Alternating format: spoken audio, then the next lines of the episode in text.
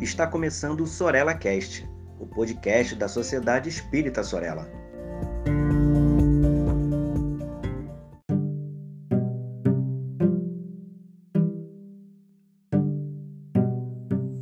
Olá, queridos amigos, sejam muito bem-vindos a mais um episódio do Sorella Cast.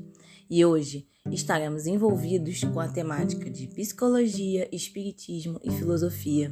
Sejam bem-vindos. Bom, como nós estamos, queridos amigos, queridos ouvintes que acompanham esse podcast? Como anda a nossa comunicação? Como estamos falando com as pessoas? Como estamos falando com aqueles que amamos? Pois é, hoje nosso tema é sobre isso. É sobre uma temática que talvez poucas pessoas falem, mas é sobre a comunicação agressiva, a linguagem de briga. Vocês já repararam que em algumas situações a forma como nós nos comunicamos com certas pessoas é apenas uma linguagem violenta, uma linguagem agressiva?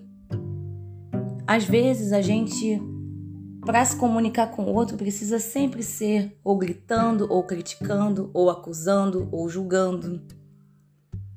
É como se a gente estabelecesse entre nós um código que, para ser entendido, é preciso gritar, é preciso berrar, é preciso jogar na cara do outro o que ele está fazendo de errado, para que assim possamos nos entender de fato.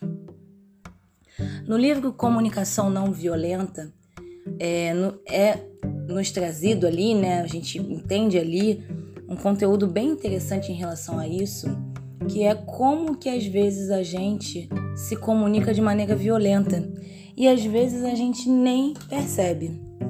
Às vezes a gente, ao perceber uma insatisfação com relação ao outro, ao invés de chamar o outro e tentarmos conversar sobre aquilo, quando avistamos o outro, nós já dizemos: você é isso, você é aquilo. E existe uma problemática muito grande nesse tipo de comunicação, meus amigos, que é a falta de oportunidade que se dá para o outro se transformar. Vamos aos exemplos que, através deles, podemos concretizar o conteúdo e o aprendizado. Pense numa pessoa em que você, um casal, um casal que tem um combinado. Todas as terças e quintas a esposa busca a criança e todas as segundas, quartas e sextas o esposo busca a criança na escola. E aí, em determinado dia, o esposo não foi buscar. No dia que era ele, numa segunda, numa quarta ou numa sexta, aquele esposo esqueceu de buscar. O pai da criança esqueceu de buscar a criança na escola. E a esposa, muito furiosa e talvez acumulando é, insatisfações e irritações de outros momentos, vira para o esposo e diz: Caramba, você não buscou o nosso filho na escola? Você é muito irresponsável. Quando essa esposa diz isso para o esposo, ela estabeleceu ali que ele é um irresponsável, ela não deu solução para ele, ela não apresentou como ela estava se sentindo em relação àquilo e ela o julgou e o acusou. Ela não perguntou para ele por que ele não foi buscar a criança e a linguagem ficou completamente violenta e agressiva. Agora, uma coisa que esse livro nos mostra é que podemos dizer para o outro sobre como nós nos sentimos e como gostaríamos que o outro fizesse, qual a solução para o problema. Então, uma forma diferente que essa esposa poderia dizer seria: Fulano, é, você não buscou o nosso filho e isso me deixou chateada, isso me deixou triste. Porque eu tenho a sensação que você negligencia ou acaba esquecendo das responsabilidades que lhe são é, competentes no dia da segunda, da quarta ou da sexta. Eu gostaria que você não esquecesse mais eu gostaria que você valorizasse mais o momento de buscar o nosso filho na escola. Percebem a diferença? Percebem o quanto a linguagem e a comunicação, por vezes, estabelecem é, determinados sentimentos entre nós e outra pessoa, até mesmo pessoas que amamos, muito difíceis, muito complicados, que nos afastam do outro. Por mais que o sentimento seja de amor verdadeiro, por mais que o sentimento seja de cuidado. Nos sabotamos, nos enganamos. Estou dizendo isso para o meu amigo porque quero o bem dele. Estou dizendo, amigo, você nunca vai ser um bom profissional na área que você escolheu, porque você não tem talento. Olhe como essa frase é julgadora, é agressiva, é invasiva, é abusiva em relação à profissão do nosso amigo. Por vezes não percebemos que nós estamos sendo agressivos na nossa linguagem. Não percebemos que, que precisamos, às vezes, é, falar de uma certa maneira para o outro, nos sabotando e acreditando que estamos sendo bons para o nosso amigo. Que estamos falando a verdade, porque amigo é aquele que fala a verdade para o outro. E não, meus irmãos. Tudo é a forma como se coloca. Nem sempre é você o dono da verdade. Nem sempre somos nós que devemos dizer o que o outro deve ou não fazer. E assim, sorrateiramente, chegamos à violência. Confundimos um pouco a violência. O que é violência?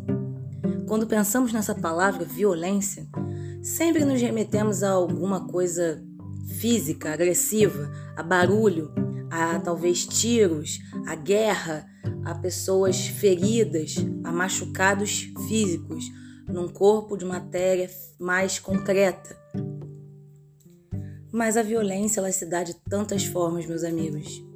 E às vezes, essa violência é uma violência chamada passiva. Uma violência que a gente nem percebe.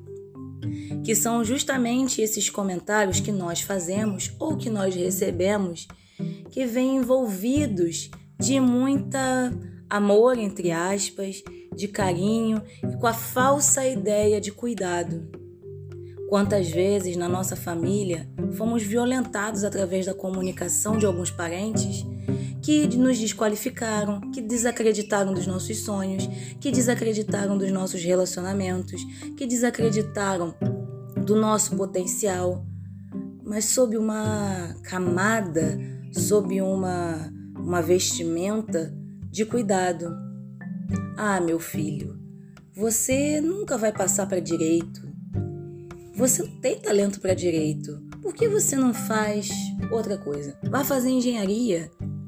Vá fazer outro curso, vai fazer TI, vá fazer um curso técnico. É mais fácil, dá emprego rápido. E aí nós aceitamos esses comentários e não percebemos que isso também é uma forma de violência. Nós aceitamos sermos desqualificados porque, de uma maneira bem disfarçada, o outro está demonstrando carinho. É lógico que sim, existem boas intenções, existe sim o cuidado e o carinho daqueles que amamos, dos familiares, de nossos amigos. Mas precisamos nos atentar, porque às vezes essa é uma linguagem agressiva que nos faz acreditar sobre coisas de nós mesmos que não necessariamente são verdade. Ou ainda nós acabamos estabelecendo com o outro uma linguagem sincericida, uma linguagem de agressividade, onde precisamos o tempo inteiro é, julgar o outro, falar do outro, criticar ou colocar em evidência algum defeito ou atitude que o outro teve. E nessa história toda, somos pacíficos ou somos passivos? Sermos passivos é totalmente diferente de sermos pacíficos, meus amigos. Como assim, Ingrid? Como assim é diferente? O passivo, ele recebe o tempo inteiro. Ele absorve e por vezes reage. Reage de maneira impulsiva. Recebeu aquela mensagem, ele reage. Ele pode reagir devolvendo a violência, devolvendo a acusação, mas ele também pode devolver se esquivando, se tolhindo, se calando, se encolhendo, se inibindo. Já o pacífico, ele sim tem aquela sensação angustiante, ele sim recebe aquela mensagem, mas ele se posiciona. Ele consegue dizer não. Ele consegue chegar naquela reunião de família em que as pessoas estão desacreditando de seu potencial e dizer: Eu acredito sim no curso que eu estou fazendo. Eu acredito sim que eu sou capaz. Eu acredito sim no meu relacionamento. Eu acredito sim que eu posso me casar. Eu acredito sim que eu não devo me casar porque eu não quero. Eu acredito sim que todas as coisas que eu fiz para mim, as escolhas que eu tive, tiveram um motivo embasados na minha felicidade. Isso é o pacífico. Mas essa comunicação é uma conquista. Dizer o que pensamos, é, des, é, descrever como nos sentimos para o outro, sem julgá-lo, sem trazer à tona qualquer tipo de, de acusação ou de forma abrupta de dizer o que pensamos, é uma construção. Até porque é, for, foram anos da humanidade, da sociedade, em que nós nos comunicamos assim, de maneira agressiva, ou de maneira a provocar o outro. É, a própria ironia é uma forma muito agressiva de se dizer o que pensa. E é uma fragilidade também. Quando você é irônico, você é, diz de uma maneira agressiva o que você pensa, porque talvez dentro de você haja uma fragilidade, uma insegurança de ser sincero verdadeiramente com o outro e de dizer para ele um pouco da sua irritação em relação a uma atitude ou palavras que o outro tenha feito ou dito. Então, é, a gente está construindo uma linguagem um pouco mais assertiva. Mas para isso, meu, meus amigos, e eu sempre vou dizer aqui, precisamos de autoconhecimento. Precisamos nos reconhecer. Precisamos nos averiguar como também agressivos em determinados momentos em determinadas situações de nossas vidas. E assim, quando nós nos reconhecemos, nós mudamos a nossa linguagem de nós para conosco mesmo, sem nos colocar para baixo, sem nos julgar e tendo a noção racionalizada de tudo que vivenciamos, do porquê agimos ainda de certas maneiras e de como queremos agir no futuro. A partir disso, o nosso olhar muda para o outro nós conseguimos olhar de maneira diferente para o outro. E assim, transmitir, ao transmitir a nossa mensagem para o outro, essa comunicação é um pouquinho mais amorosa, né? Nós conseguimos levar em consideração um pouco mais o sentimento do outro e por isso calcular melhor as nossas palavras.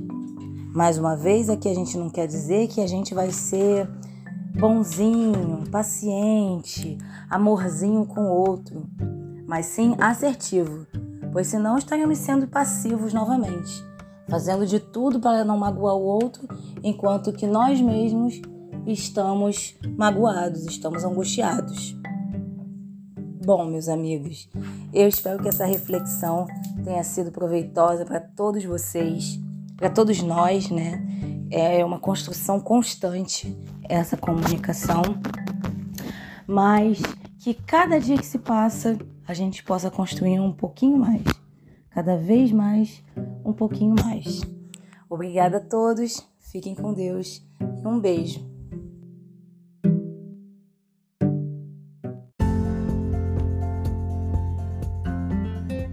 Siga a Sociedade Espírita Sorella nas redes sociais, Facebook e Instagram Inscreva-se em nosso canal no YouTube e fique por dentro de nossa programação.